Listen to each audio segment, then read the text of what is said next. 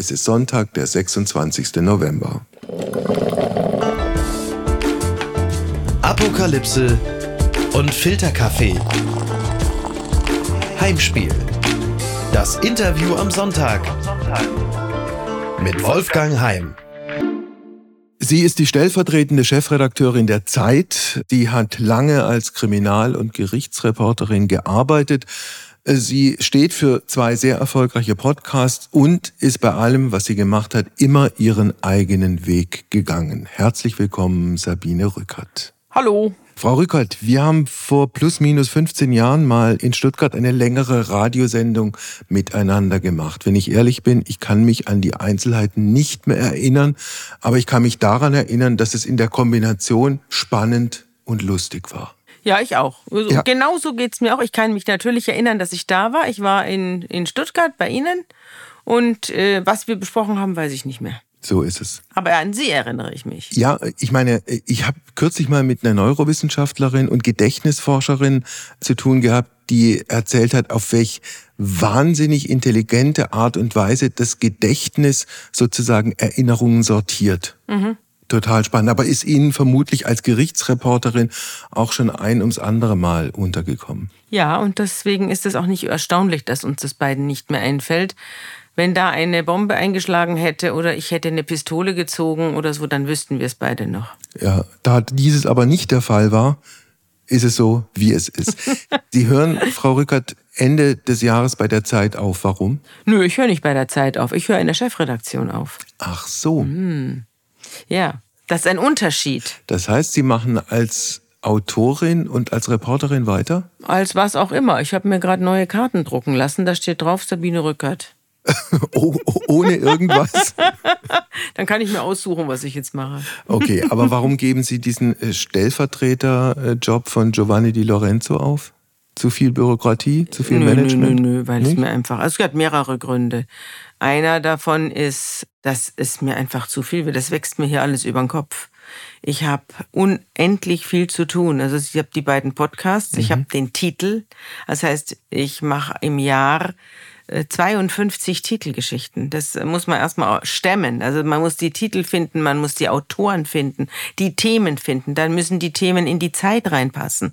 Die Titelgeschichte ist ja eine journalistische Gratwanderung ja. zwischen Journalismus und Verkaufe. Klar. Als ich das angefangen habe, das war 2012, kam ich in, in die Chefredaktion. Da musste ich mich erstmal dran gewöhnen, dass es jetzt darum geht, dass Dinge sich verkaufen. Aha. Und da, darum geht es natürlich in der Chefredaktion, dass man die Auflage hält und dass man sich darüber im Klaren ist, was das Publikum erwartet jetzt von der Zeitung. Und das ist unendlich anstrengend. Frau Rückert, was verkauft sich denn eigentlich im Jahre 2023? Sind das die sogenannten harten Themen oder sind das die eher weichen? Man kann sagen, dass sich die Zeit am allerbesten verkauft, wenn sie in politisch bewegten Zeiten erscheint und dann das richtige Thema auf der Eins hat. Also zum Beispiel war das kein Zufall, dass wir äh, zu Zeiten von Corona extrem, extrem gut verkauft haben und eine Auflage hatten wie noch nie seit Gründung der Zeit. Ah. Und das waren auch für mich die anstrengendsten Zeiten, weil ähm, weil ich, weil ich hier praktisch mit Giovanni alleine war im, in der Redaktion. Alle anderen waren im Homeoffice. Kommen Sie eigentlich noch zu Ihrem eigentlichen Job, äh, dem der Gerichtsreporterin? Das ist nicht mein eigentlicher Job. Mein eigentlicher Job war jetzt die Titeltante der Zeit und das gebe ich zum 1.1.24 ab. Mhm. Und alles andere die Gerichtsreporterin habe ich ja, war ich bin ja schon lange nicht mehr. Meine letzte große Kriminalreportage habe ich 2012 geschrieben. Also. Das war mir nicht klar, dass es schon so lange her ist. Ja, sehr lange her. Aber die, ja, das liegt natürlich daran, dass ich die Geschichten im Podcast erzähle, ah. dass die Leute mich weiter unter Gerichtsreporterin abgespeichert haben. Fehlt Ihnen eigentlich der Gerichtssaal? Fehlt Ihnen dieses Flair? Fehlt Ihnen, dass da ein Gericht reinkommt und ein Angeklagter sitzt und Sie sich schon überlegen, was ist das für einer? Mit welcher Strafe geht der raus und ist er mir eigentlich sympathisch oder nicht so sympathisch? Nee, das fehlt mir nicht. Also die Gerichtsreportagen waren immer so ein bisschen Pflicht. Das, was mich am meisten interessiert hat, war das da drumherum recherchieren. Mhm. Also eigene Geschichten, Kriminalgeschichten recherchieren. Oder recherchieren, wenn was schiefgelaufen ist, ja. Das, das, das ist auch eher meine Reporterpflicht, als mich da reinzusetzen. Aber das Reinsetzen ist auch wichtig. Ja, also, wobei es da ja einiges gibt, was auch in deutschen Gerichtssälen richtig schief gelaufen ist. Wenn wir mit dem Fall Kachelmann anfangen, jeder erinnert sich, der ist für viereinhalb Monate in U-Haft gekommen, verbunden mit dem Vorwurf der schwersten Vergewaltigung. Alles hat sich dann in ein Nichts äh, aufgelöst. Wie haben Sie diesen Prozess in Erinnerung? Ja, als, als Desaster. Das war ein unvorstellbares Desaster. Zumal der Prozess dann auch noch ein Jahr gedauert hat. Die haben ja dann auch noch, um von ihrem eigenen Irrweg, Holzweg runterzukommen, haben sie noch ein Jahr gebraucht. Also es war eine Schande. Also Staatsanwaltschaft hat über die Maßen, wie soll ich sagen, in die falsche Richtung letztlich auch ermittelt, sich auf eine, ja. wenn ich, wenn ich es noch kurz sagen darf, ja. auf eine Hauptbelastungszeugin dann äh, kapriziert, die vorsichtig formuliert besonders seriös nicht war. Nö, die war nicht nur nicht seriös, die hat gelogen. Das war eine Lügnerin. Und äh, sie hat ja natürlich auch ihre Gründe. Die, es ist ja meistens so, wenn einer vor Gericht lügt und es wird vor Gericht unendlich viel gelogen. Die Leute haben immer ihre Gründe zu lügen. Aber das, ich meine, wenn alle Menschen die Wahrheit sagen, brauchen wir keine Strafverfolger. Mhm. Dann brauchen wir auch keine Polizei. Dann brauchen wir keine Psychologen und wir brauchen keine Staatsanwälte dann äh, das ist genau deshalb, weil der Mensch eben nicht die Wahrheit sagt, gibt es das alles. Was vielen von diesem Kachelmann-Prozess auch noch in Erinnerung geblieben ist, ist die äh, vorsichtig formuliert merkwürdige Rolle, die die Medien gespielt haben. Es gab auch eine gleichfalls merkwürdige Allianz zwischen Springer und Burda auf der einen Seite und dann letztlich jemanden wie Sie. Ich glaube, Sie waren äh, relativ, waren Sie eigentlich damals relativ die einzige, die sozusagen zu dem pro nee, Frau gehört haben? Frau Friedrichsen, die, der kam das auch komisch vor. Ja. Also auch Spiegel. eine Gerichtsreporterin, die lange für den Spiegel geschrieben äh, hat. Im Rückblick die Rolle der Medien damals, wie würden Sie die beurteilen? Ja, verhängnisvoll verhängnisvoll, aber zuletzt dann eben auch verhängnisvoll für die Medien, weil gerade Bourdin und Springer mussten ja Unsummen an Kachelmann bezahlen. Also das hat denen auch wehgetan. Nicht nur die Rufschädigung, die sie sich selbst eingebrockt haben, sondern einfach auch richtig viel Geld. Hm. Und die Bildzeitung hatte damals, wenn ich mich richtig erinnere, auch eine sehr prominente Vertreterin äh, der Anklage platziert, nämlich Alice Schwarzer. Mhm die äh, von Gerichtsberichterstattung nichts versteht und das hat man da auch wieder eindrucksvoll gemerkt. Ein anderer Fall, an den ich mich auch deshalb gut erinnern kann, weil ich vor Jahren mit dem eine Sendung gemacht habe und das hat mich wirklich lange beschäftigt. Ralf Witte, ein Straßenbahnfahrer aus Hannover, Sie erinnern sich natürlich ja. auch sehr gut, ausgesetzt dem heftigen Vorwurf einer schweren Vergewaltigung einer 15-Jährigen. Der ist dann, ich glaube, zu knapp 13 Jahren Gefängnis verurteilt worden, saß fünf Jahre im Gefängnis und hinterher hat sich herausgestellt, dieser Mann war und ist komplett unschuldig. Komplett unschuldig war Herr Witte, ja. Dieses Mädchen hat auch zwei Männer beschuldigt. Das ist war auch äh, ganz ähnlich wie der Fall Amelie, den ich da recherchiert habe, auch über Jahre.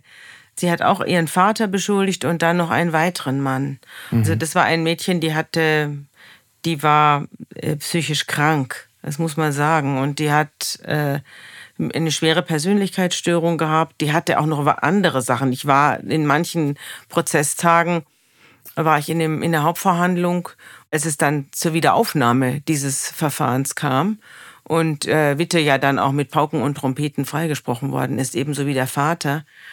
Und da sollte sie aussagen. Sie sagte aber nichts. Also sie hat sich als Nebenklägerin betätigt, hat aber nichts gesagt, was ich dann mhm. auch schon eigenartig finde. Ja. Und dann hat, dann hat ihre Vertreterin hat ein Gutachten vorgelegt, ein ärztliches Attest, dass sie eben nicht aussagen könne, weil sie krank sei. Sie habe Krebs und äh, sie habe auch Krebs wegen dieser Männer und äh, sie müsse sei in Behandlung und das und so weiter. Und dann hat mhm. der Verteidiger äh, von Herrn Witte hat dann die diese als Attest be, äh, beschlagnahmen lassen und ist mhm. der Sache nachgegangen und dann stellte sich raus, das Attest war gestohlen aus der, aus der Universitätsklinik in Hannover. Und die, die Hannover Universitätsklinik hat gesagt, ja, dieses Attest, äh, die, diese Ärzte, die da abgedruckt sind. Und das ist ein alter Briefkopf. Den gibt's vielleicht, gab es vielleicht vor zehn Jahren, aber den haben wir schon lange nicht mehr. Und die äh, Krebserkrankung war alles Humbug. Es war alles Humbug. Und sie hat sich auch zu angeblichen Chemotherapien fahren lassen von Freunden, ist da mit leidender Miene reingegangen und hinten wieder raus. Es kam ja. Und alle haben gedacht, sie hat Krebs. Äh, warum haben die Richter äh, diesen Ralf Witte trotzdem zu dieser Strafe verurteilt? Ich habe mit den Richtern nicht gesprochen. Es war damals das Landgericht Hannover. Ich weiß nicht, warum die den verurteilt haben. Also ich kann es Ihnen nicht sagen. Ich kann nur, ähm, ich kann nur mutmaßen, dass sie eben einfach in, in, in einem, in, im sogenannten falschen Film versunken mhm. sind. Wenn man sich mhm. dann mal auf irgendeine ähm, Interpretation der Fakten eingelassen hat, dann will man davon nicht mehr runter. Und äh, das war ja beim Kachelmann-Prozess auch so. Ja. Da musste ja am Schluss mussten ja praktisch, mussten mit der Nase drauf gestoßen werden, dass das alles Humbug ist. Was bedeutet das alles für unser Justizsystem, dass es letztlich ein Vabonspiel ist, wen man als Staatsanwaltschaft äh, bekommt, welchem Gericht man schlussendlich dann auch ausgeliefert ist? Ein bisschen, ja, ein bisschen schon, ja. Äh, aber wir haben natürlich eine Strafprozessordnung und wir haben Gesetze, die den Unschuldigen schützen, Klammer auf, sollen, Klammer zu. Und es ist natürlich so, dass die besten Gesetze nichts nützen, wenn die Menschen nichts nütze sind, die diese Gesetze anwenden sollen. Mhm. Ja, wenn die nichts taugen, dann taugen auch die Gesetze nichts. Und andersrum ist es natürlich auch so, die, die besten Menschen können äh, in der Justiz sitzen, wenn sie keine ordentlichen Gesetze haben, nützt es ihnen nichts. Also, aber es kommt immer darauf an, dass da auch einer ist, der es anwendet. Und das schönste Flugzeug taugt nichts, wenn der Pilot nichts drauf hat. Klar, und wenn es darum geht, drauf zu gucken, was wirklich passiert ist, in diesen beiden Fällen, über die wir gerade gesprochen haben, Witte und Kachelmann, war es einfach so, dass diese beiden Männer äh, falsch äh, beschuldigt, falsch bezichtigt wurden, was natürlich nichts daran ändert, dass es den schrecklichen Tatbestand der Vergewaltigung und der Gewalt gegen Frauen und Kinder gibt. Und wenn das klar und eindeutig belegt ist, dann müssen die jeweiligen Täter halt auch entsprechend verurteilt werden. Natürlich. Das ist ja wohl keine Frage. Frau Rückert, wenn wir auf Ihr Leben gucken, Sie kommen aus Bayern, Sie kommen aus München. Mhm. Sie haben relativ alte Eltern. Äh, gehabt. Sie sind das gehabt. gehabt Die sind gehabt. schon verblichen. Ja, Sie sind äh, das jüngste von wie vielen Geschwistern insgesamt? Ja, von meinem Vater das bin ich das sechste Kind, von meiner Mutter das vierte. Das klingt kompliziert. Ja, das ist früh, auch kompliziert. Früh, frühes Patchwork? Nö, nö, gar nicht. nicht. Sondern mein Vater war halt schon mal verheiratet vor der Ehe okay. mit meiner Mutter. Meine Mutter war auch schon verheiratet vor der Ehe mit meinem Vater, aber eben kinderlos. Okay. Sie waren dann das verwöhnte, das verhätschelte Nesthäkchen. So ist und es. Die Eltern haben geguckt, dass diesem Kind nichts Böses widerfährt. Ja. So war ein das gut dicker für ihre, Kuckuck. War das gut für ihre Entwicklung? Das weiß ich nicht genau. Vielleicht ja, vielleicht nein. Also manchmal denke ich mir, Vielleicht wäre wär mehr aus mir geworden, wenn ich äh, früher daran gewöhnt worden wäre, meine Probleme selbst zu lösen. Mhm. Oder wenn ich äh, mich hätte für etwas entscheiden müssen oder wenn ich mehr Mut gehabt hätte. Also ich habe ja viele Jahre rumgesessen und wusste nicht, was ich machen soll und hatte vor allem Angstzustände. Und ähm, warum Angstzustände? Weiß ich nicht. Ich hatte Angstzustände so. nach dem Abitur. Ja. ja, das haben viele junge Leute, wenn sich das Leben vor ihnen auftut mit einer Million Entscheidungen. Mhm. Und man muss auch mal seinen, seinen Arsch hochkriegen und äh, sich zusammennehmen und zusammenreißen und sich was trauen. Ich habe mich damals nichts getraut. Das insofern kann ich sagen, hat es mir wahrscheinlich nichts geholfen, dass meine Eltern mich so verhätschelt haben. War denn Ihre Kindheit und Ihre Jugend insofern auch was Besonderes, als Sie groß geworden sind mit dem lieben Gott und der Bibel und äh, Beethoven und Bach und nicht mit Woodstock und Led Zeppelin? Das habe ich damals alles nicht begriffen. Also was, mich, was ich da mitbekommen habe, das habe ich erst sehr viel später begriffen. Damals hat mich das vor allem genervt. Ja. Und äh, Bibel und Bach und so weiter, oh nö, da, das hatte ich abgelegt. Dass ich das hätte wertschätzen sollen. Und ähm, das habe ich erst gemerkt, als ich Leuten begegnet bin, die mit Bibel mhm. und Bach nie was zu tun hatten. Und da habe ich mir gedacht, okay, mhm. ich äh, bin ja. hier nicht zu Hause. Wann haben Sie angefangen zu rebellieren? Ich habe eigentlich die ganze Zeit so vor mich hin rebelliert, aber nie so richtig.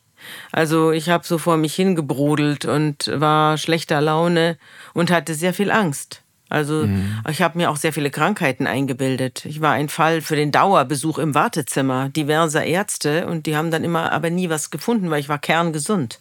Ich mhm. hatte aber immer das Gefühl, ich bin todkrank. Und irgendwann hörte das auf. Ich wollte gerade fragen. Es hörte einfach auf. Es hörte auf. Sie haben nicht auf eine ganz bestimmte Art und Weise die Kurve gekriegt, sondern irgendwann also hörte heute, es auf. Heute würde ich sagen, ich hätte eine Therapie machen sollen. Ne? Mhm. Aber äh, das habe ich damals, mein Gott, das war in den 70er Jahren, da habe ich das natürlich nicht gemacht. Ja. Sondern ich habe mir gedacht, mit mir stimmt was nicht, was ist das bloß? Es hat dann aufgehört, als ich wusste, was ich will. Und als ich das wusste, war es weg. Sie haben Kommunikationswissenschaften studiert, waren Ja, das war auch so ein Müll.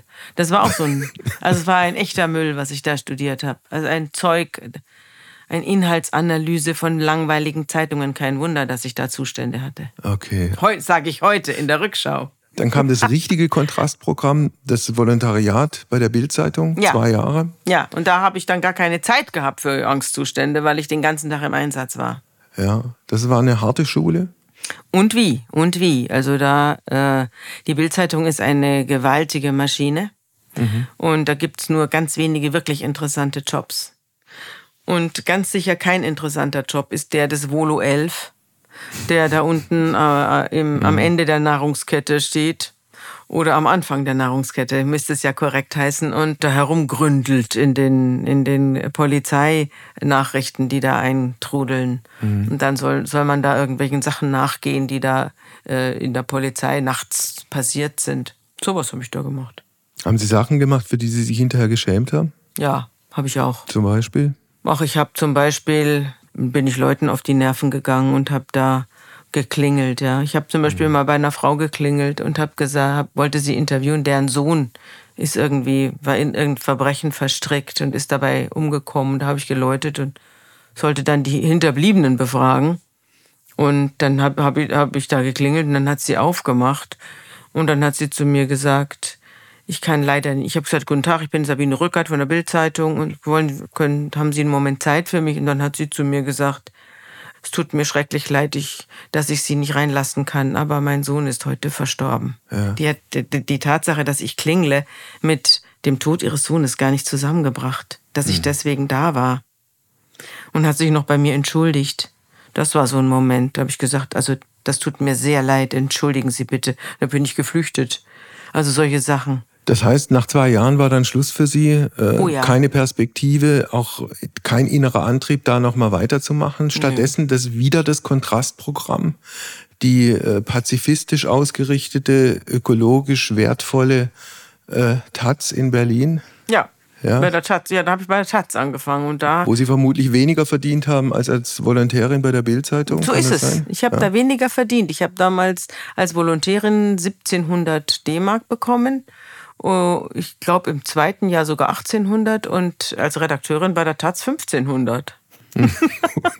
Wir hatten ja den Einheitslohn, da hat jeder ja, das Gleiche gekriegt. Ja, man kann es auch so rum dann machen. Sie waren in der ja. Nachrichtenredaktion und haben dann die Welt sortiert von El Salvador bis. So ist es. Ich, ich habe hab die Seite 3 redigiert und habe ansonsten Nachrichten zusammengeschrieben, die aus allen möglichen Tickern liefen. Mhm. Und das war mein Job für ein Jahr. Und dann hat es mir da auch gereicht. Mhm. Das Ganze war ja damals auch, vielleicht ist es das heute noch relativ basisdemokratisch äh, sortiert. Wie haben Sie das in Erinnerung? Ich habe so in Erinnerung, dass wir damals eine neue Chefredakteurin hatten, die hieß Giorgia Torno. Die hieß gar nicht mhm. so, die hieß in Wirklichkeit, glaube ich, Birgit Meyer. Aber sie hat sich Giorgia Torno genannt, weil mhm. das irgendwie besser klang. Und äh, die wollte den ganzen Laden auf den Kopf stellen und moderner machen und weg von der Basisdemokratie und so. Und so richtig glücklich ist die da auch nicht geworden. Die ist dann auch bald zur Berliner Zeitung ins Feuilleton, glaube ich, mhm. äh, entschwunden. Und dann hatte ich schon wieder einen neuen Chefredakteur. Aber diese Basisdemokratie war dadurch gekennzeichnet, dass es Alte und Junge gab und die Alten hatten das Wort. Mhm. Also es war dann auch nicht so viel anders als bei der Zeit. Da hatten auch die Alten die ganze Zeit das Wort und die wussten dann alles und hatten schon ihren Marx gelesen und so. Ja. Ich hatte das alles nicht gelesen, mit der Bibel kam ich da nicht durch. und dann habe ich mir ja. gedacht, nee, also äh, ich glaube, ich passe hier nicht so richtig rein.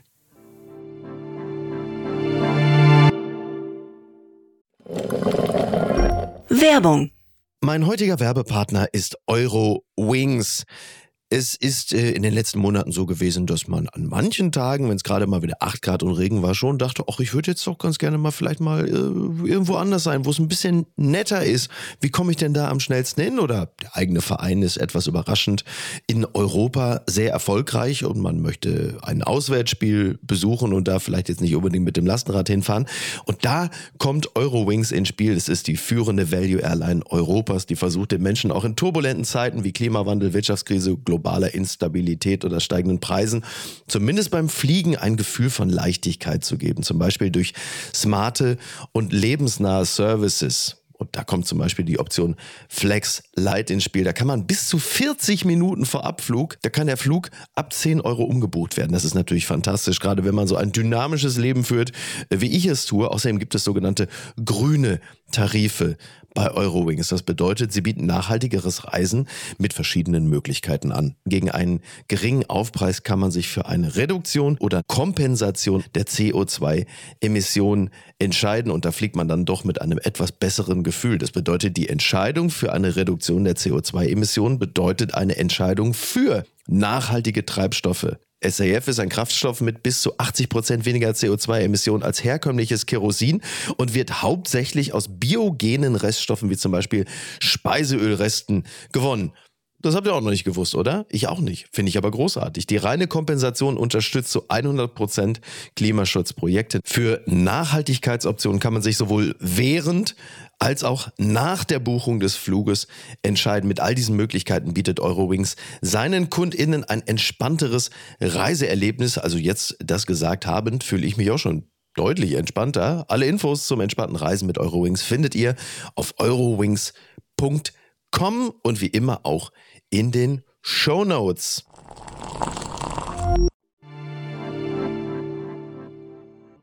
Sie sind dann Anfang der 90er Jahre zur Zeit gegangen. Das war damals eine Versammlung ähm, ehrfurchteinflößender älterer Herren. Ja. Theo Sommer war damals, glaube ich, noch Chefredakteur. Der hat mich eingestellt, ja, 1992. Ja. ja.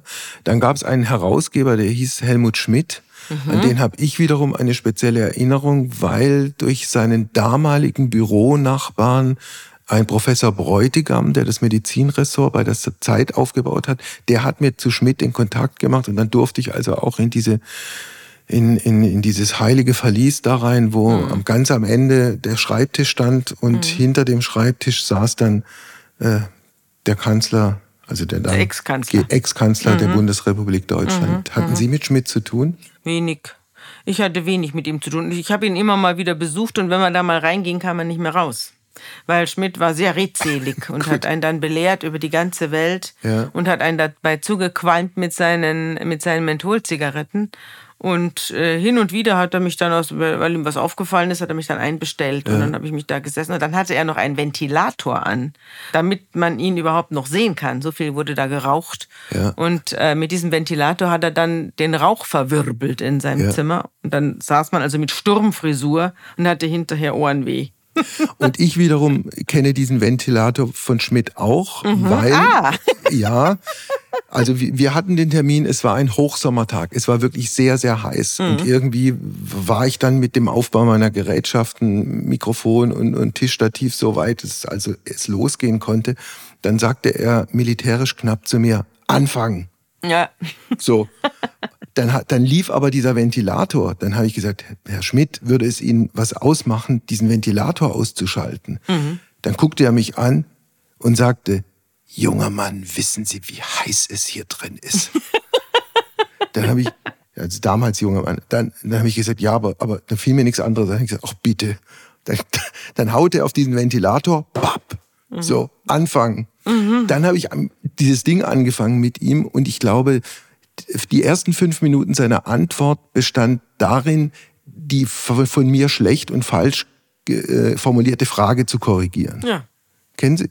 Erinnern Sie sich? Nee, das bei Damen war er dann nicht so furchtbar kritisch. Bei Männern war er kritischer. Der wollte auch immer, es wundert mich jetzt auch, dass er sie das nicht gefragt hat, ob sie gedient haben, also ob sie beim Militär gewesen sind. hat er nicht gefragt? gefragt? Das hat er normalerweise immer ja. die jungen Männer gefragt, die zu ihm reingekommen sind. Und bei den Frauen hat er sich dann etwas höflicher verhalten, aber er hat sie auch durchwegs belehrt. Ja. Man konnte auch nicht so einfach aufstehen und gehen, sondern man saß da festgetackert und die Termine rannen durchs den Terminkalender. Ja. Aber aufstehen und weggehen war nicht drin. Also, jetzt haben wir festgestellt, die Zeit Anfang der 90er Jahre sah vollkommen anders aus, als sie heute aussieht. Wie, Vollkommen anders. Wie haben Sie trotzdem sich da irgendwie behauptet und wie, wie haben Sie Ihren Weg gefunden? Ich habe einfach, was heißt mein Weg gefunden? Ich habe halt einfach gemacht, was mir Freude gemacht hat. Und da ist die Zeit sich doch treu geblieben.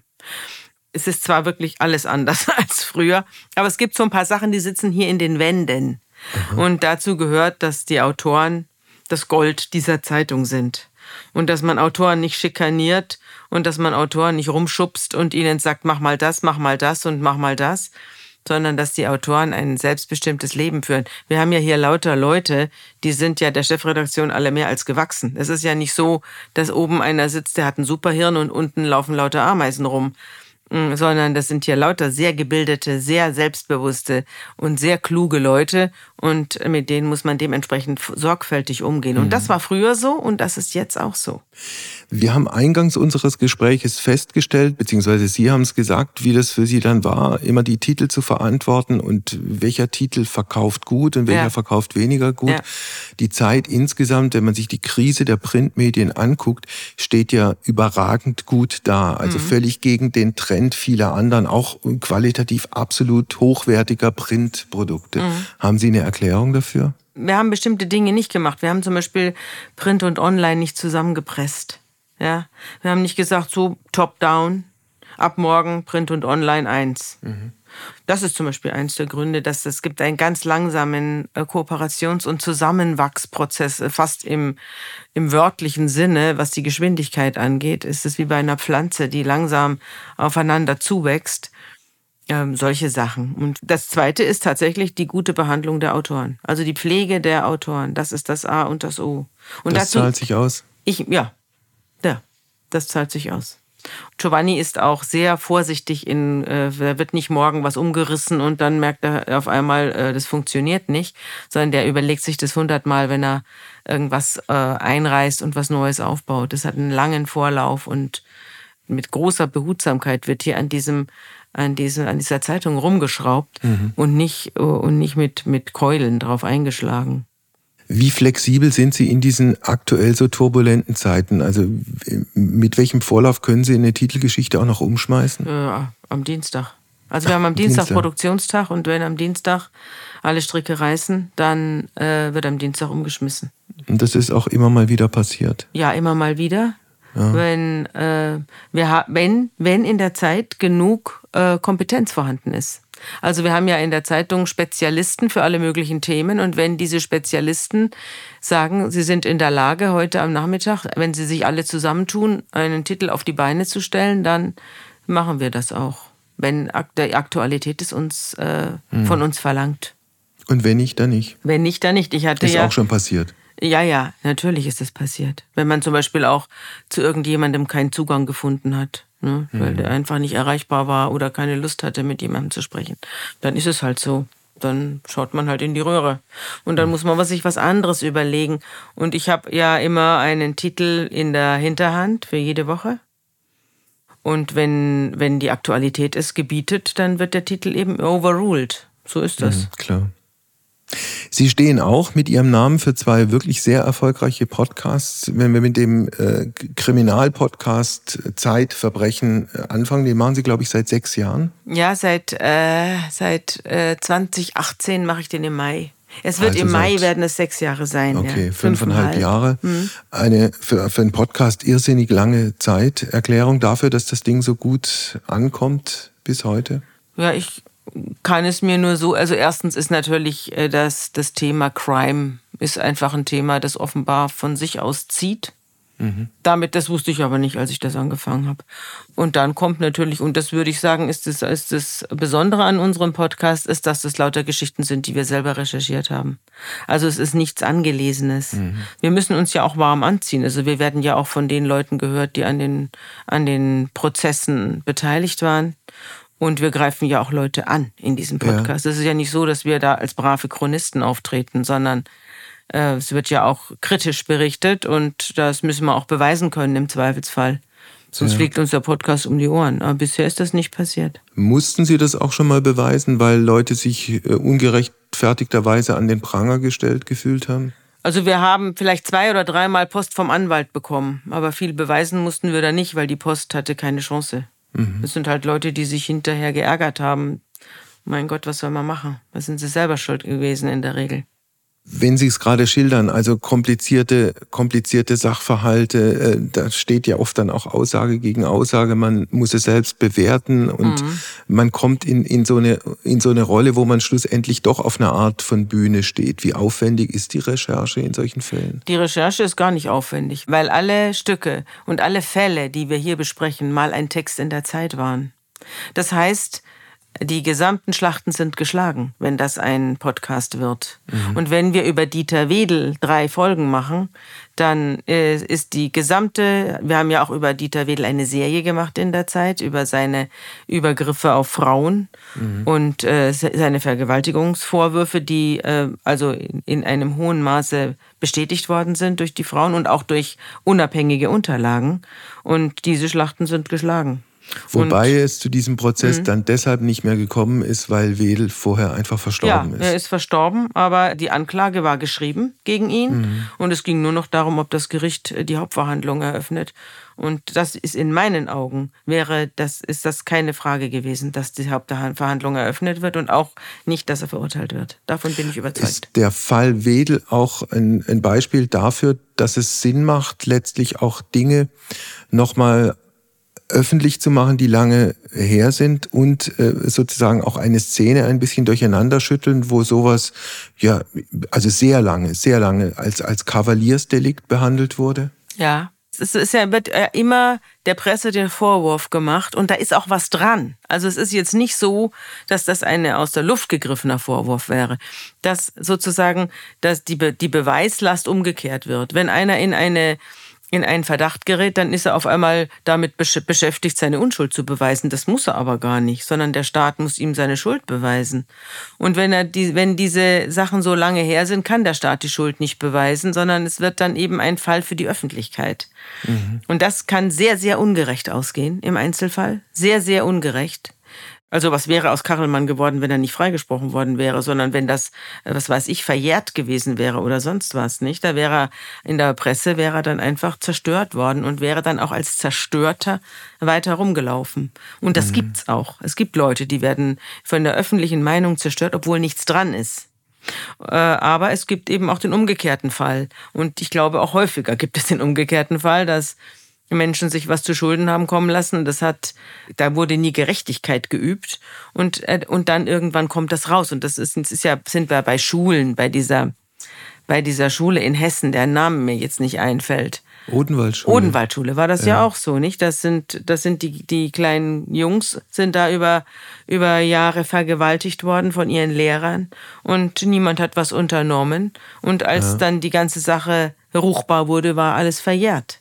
Und trotzdem ist das doch wichtig, dass die Leute wissen, welche Geschichte die Odenwaldschule hat. Da kann man doch nicht sagen, ja, schwamm drüber. Ne? Mhm. Das geht nicht. Na gut, was Sie gerade geschildert haben, gilt natürlich jetzt auch in, in speziellem Umfang auch für die, für die beiden großen Kirchen in Deutschland. Natürlich, ja. natürlich, wenn man jetzt gerade ist ja Frau äh, die, die EKD-Vorsitzende zurückgetreten, weil sie vor mhm. 30 Jahren irgendwas übersehen hat. Ich habe den Fall jetzt nicht verfolgt, deswegen kann ich jetzt dazu keine Angaben machen. Aber ich weiß nicht, was da. Es ist sehr oft so, dass äh, gerichtlich nichts rauskommt, aber sozial ja. sind die Leute trotzdem im Eimer dann. Es gibt, apropos Kirche, noch einen zweiten Podcast, den Sie machen. Den machen Sie zusammen mit Ihrer Schwester, mit Ihrer älteren Schwester, Johanna Haberer, mhm. äh, Theologieprofessorin, ich mhm. glaube inzwischen emeritiert. Ja. Ja? Ja. Also, äh, unter, unter Betschwestern heißt der? Nein, unter Pfarrerstöchtern. Unter Pfarrerstöchtern, wie kommen Wir sind keine Betschwestern. So, Wir sind Pfarrerstöchter. Sehr lustig. Also unter, unter Pfarrerstöchtern. Ja. Wer hatte die Idee, Sie oder Ihre ich, Schwester? Ich hatte okay. die Idee. Wie, wie lange hat sie gebraucht, bis Sie gesagt haben, okay, Sabine, ich mache Gar nicht, die hat sofort Gar gesagt, nicht. ja. Also ja. ich habe gesagt, Johanna, äh, hast du keine Lust, mit mir mal die Bibel zu erzählen? Die kein ja. Mensch weiß, was in der Bibel steht, kein Mensch kann sie lesen, weil sie so umständlich ist. Und eben 5000 Jahre alte Texte sind vor 500 Jahren übersetzt worden. Dementsprechend ist äh, der Kenntnisstand. Aber ja. wir können ja mal, es sind ja so unglaublich große Geschichten da drin. Wollen wir die nicht mal erzählen und dann auch hinterfragen? Ja, wo kommen ja, diese Geschichten her und wo führen sie hin und welche, was haben sie ausgelöst in der Weltgeschichte? Die Weltgeschichte wird, wurde ja regiert von der Bibel. Nur haben das die meisten vergessen. Aber wir nicht. Und da wir mit der Bibel aufgewachsen sind, ähm, erzählen wir jetzt die Bibel. Und zwar jetzt auch schon seit vier Jahren. Also ja. es geht auch schon ewig. Also wann, wann immer ich in diesen Podcast reinhöre, stelle ich fest, Sie beide können extrem gut miteinander. Also ja, das wir ist eine sind. Sehr, ja, eine extrem, wir haben uns sehr lieb. Ex, extrem, ich weiß gar nicht, wohnt sie inzwischen auch in ihrer WG? Ja, die wohnt Echt? im Nebenhaus. Also ich habe ja, ich wohne ja in der Wohngemeinschaft und sie äh, hat das Haus nebenan gemietet. Okay. Mhm. Das ist ja auch eine Lebensform, die jetzt, also diese WG-Lebensform ist ja für jemand unseres Alters was so eine Erfahrung, die jeder irgendwann mal gemacht hat, als er jung war. Sie sind aber bei dieser Lebensform Wohngemeinschaft geblieben. Warum? Das kann ich nur empfehlen, muss ich. Weil wenn man den richtigen Umgang hat und die richtigen Leute, dann ist das einfach das Beste, was man sich denken kann. Ich kann, das kann ich Ihnen sagen. Also eine WG ist zum Beispiel, wenn man Kinder hat, eine unglaubliche Erleichterung, weil die, dieses ganze Mutter, Vater, Kind äh, Desaster bleibt einem erspart. Es ist einfach eine Ansammlung von Menschen, die sich reihum um die Kinder kümmern. Das war Und dann auch so, als ich hätte keine Karriere machen können, wenn es ja. die Frau Müller, also mit der ich zusammenlebe, nicht gegeben hätte. Mhm. Die hat mir so viel Kind abgenommen und äh, so dass die Leute bei uns äh, in, im, im Dorf schon gedacht haben, sie hat drei Kinder und ich habe keins. In Wirklichkeit hatte sie zwei und ich eins. Aber sie hat sich da, also der habe ich Unendliches zu verdanken. Und das funktioniert, dieses Modell des Zusammenlebens funktioniert bis heute gut? Ja, ich würde sagen, ja. immer besser. Ja. Wir streiten uns überhaupt nicht mehr. Am Anfang haben wir uns noch ein bisschen gezankt, aber ganz selten und jetzt gar nicht mehr. Jetzt. Aber ist ja auch ein bisschen langweilig, wenn alle einer Meinung sind. Wir sind ja nicht alle einer Meinung, aber so. wir sind äh, einfach friedlich und wir ah. haben viel Spaß miteinander und wir, äh, wir kochen viel gemeinsam und nehmen deswegen auch leider alle zu. Das ist schrecklich, aber das ist auch der einzige Nachteil. Man wird dick in der Gemeinschaft, in der Wohngemeinschaft, weil, ah. man, weil man so gern zusammen ist und auch gerne mal einhebt. Oh. Das macht natürlich nicht schlank. Es gibt noch eine andere Besonderheit in Ihrem Fall. Sie sind mit Ihrem Mann seit wie vielen Jahren zusammen? Äh, ich bin jetzt 62 und als ich ihn kennengelernt habe, war ich 17, also 45 Jahre. Haben Sie für die vielen unter uns, die dieses Glück einer so langen Partnerschaft nicht haben, weil dann irgendwelche Dinge dazwischen gekommen sind, haben Sie das Rezept für, für wie sowas funktionieren kann? Ja, also auf jeden Fall nicht am anderen dranhängen. Ah. Ich kann allen Frauen nur empfehlen, ein eigenes Leben zu führen und sich nicht an ihren Partner ranzuhängen oder sich äh, gar äh, von ihm abhängig zu machen finanziell. Das ist, glaube ich, der Tod im Topf. Ich glaube, dass, dass man äh, sich gegenseitig respektieren muss und auch gegenseitig mit Hochachtung begegnen muss, auch wenn man sich in die Wolle kriegt. Aber ja. so eine Grundhochachtung muss da sein. Und die ist nicht da, wenn einer wie wenn einer den Löffel abgibt und, äh, und sich auf den anderen verlässt. Und, äh, und dann heißt es, ja, meine Frau ist Hausfrau und sie ist mir so langweilig. Also ja. das kann ich nur ja. empfehlen, dass man das möglichst nicht macht. Und ich habe es auch nie gemacht. Ich habe mich nie nach meinem Mann gerichtet und deswegen sind wir heute nur so glücklich. Ist es auch von Vorteil oder kann es auch von Vorteil sein, wenn man, was die Charakterstruktur angeht, ein bisschen unterschiedlich ist? Ja, ja, würde ich auch sagen. Ist es in Ihrem Fall? In meinem Fall ist, hab, hat er alle Eigenschaften, die ich nicht habe und umgekehrt. Das wären? Na, zum Beispiel ist er unendlich geduldig. Er ist unvorstellbar geduldig. Das ist der Mann des langen Atems. Ähm, Sie müssen wissen, dass mein Mann äh, Ingenieur war und ein Mann der Zahlen. Und der, ich glaube ja sowieso, dass Ingenieure die aller, allerinteressantesten Menschen sind überhaupt. Die sagen nicht viel, deswegen sind sie nie in der Presse. Aber Ingenieure verändern die Welt. Für mhm. Ingenieure bauen die ganze Welt um, während wir hier sitzen und quatschen, machen die Tatsachen. und zwar ohne ein Wort zu verlieren. Was hat Ihr Mann umgebaut? Mein Mann war erstmal Bauingenieur, der hat äh, große, komplexe Gebäude in Berlin errichtet, als angestellter junger Bauingenieur. Und dann hat er sich gedacht, die berühmten Architekten, deren, deren äh, Gebäude ich hier ausrechne, die ernten hier den Ruhm und ich sitze ein Jahr lang und, äh, und rechne da an diesen Türmen rum. Nö, das kann ich auch. Und mhm. dann hat er, hatte Architektur noch oben drauf gesetzt und wurde Architekt und hat ein großes Architekturbüro heute in Hamburg. Sehr gut. Also, Ihr Mann war vermutlich damit einverstanden, als Sie ihm gesagt haben, dass Sie äh, den stellvertretenden Chefredakteursjob bei der Zeit äh, nicht mehr machen werden ab 2024. Ja. Ja, ich frage genau. ihn da, aber auf, ehrlich gestanden auf seine nicht Meinung um kommt es mir da nicht an. Ja, also, aber, nee, nee, aber ich habe ihm gesagt, mir wird das jetzt alles hier zu viel mhm. und ich bin jetzt über 60 und ich sehe jetzt nicht ein, warum ich 80 Stunden in der Woche arbeiten soll. Okay, Sie machen weiter mit dem äh, Verbrechenspodcast? Ja, mit dem mache ich weiter. Das äh, wollte ich eigentlich langsam jetzt auslaufen lassen, mache ich auch. Aber es, äh, andererseits funktioniert der wahrscheinlich jetzt erstmal, wenn ich Schlag auf äh, Schlag aufhöre, nicht mehr. Und deswegen lasse ich es langsam auslaufen. Und die Leute, die mir danach folgen, die sind ja super, aber die sind eben das Publikum nicht gewöhnt. Oder andersrum, mhm. das Publikum ist sie nicht gewöhnt. Und deswegen äh, machen wir das erst Hand in Hand und irgendwann irgendwann in ferner Zukunft höre ich dann auf. Den Bibel-Podcast mit Ihrer Schwester machen Sie auch weiter? Ja, der hat ein natürliches Ende. Nämlich das Ende der Bibel. Ach mit so. dem Ende der Bibel endet auch der Podcast. Äh, wann endet die Bibel und damit der Podcast? Hm, wann die Bibel endet, das weiß ich ganz genau. Das ist die Apokalypse des Johannes. Das ist das letzte Buch in der Bibel, da sind wir aber noch nicht. Wir sind jetzt gerade am Übergang vom Alten ins Neue Testament. Okay, wir haben jetzt heißt, die ganze ja. Zeit, vier Jahre lang, haben wir das Alte Testament erzählt. Und jetzt fangen wir mit dem Neuen Testament an. Es wird auch noch mal ein bis zwei Jahre dauern. Mhm. Und am Ende dann die Apokalypse. Ja, die Apokalypse und das war's dann. Das.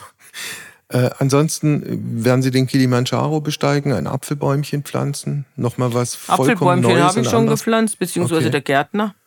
Ich mache das nicht selber. Und Kilimanjaro, nö. Also mein Mitbewohner, Herr Müller, der war auf dem Kilimanjaro, dann hat er oben eine äh, eine Atemnot gekriegt und sonst was. Also das ist gefährlich, darauf zu latschen.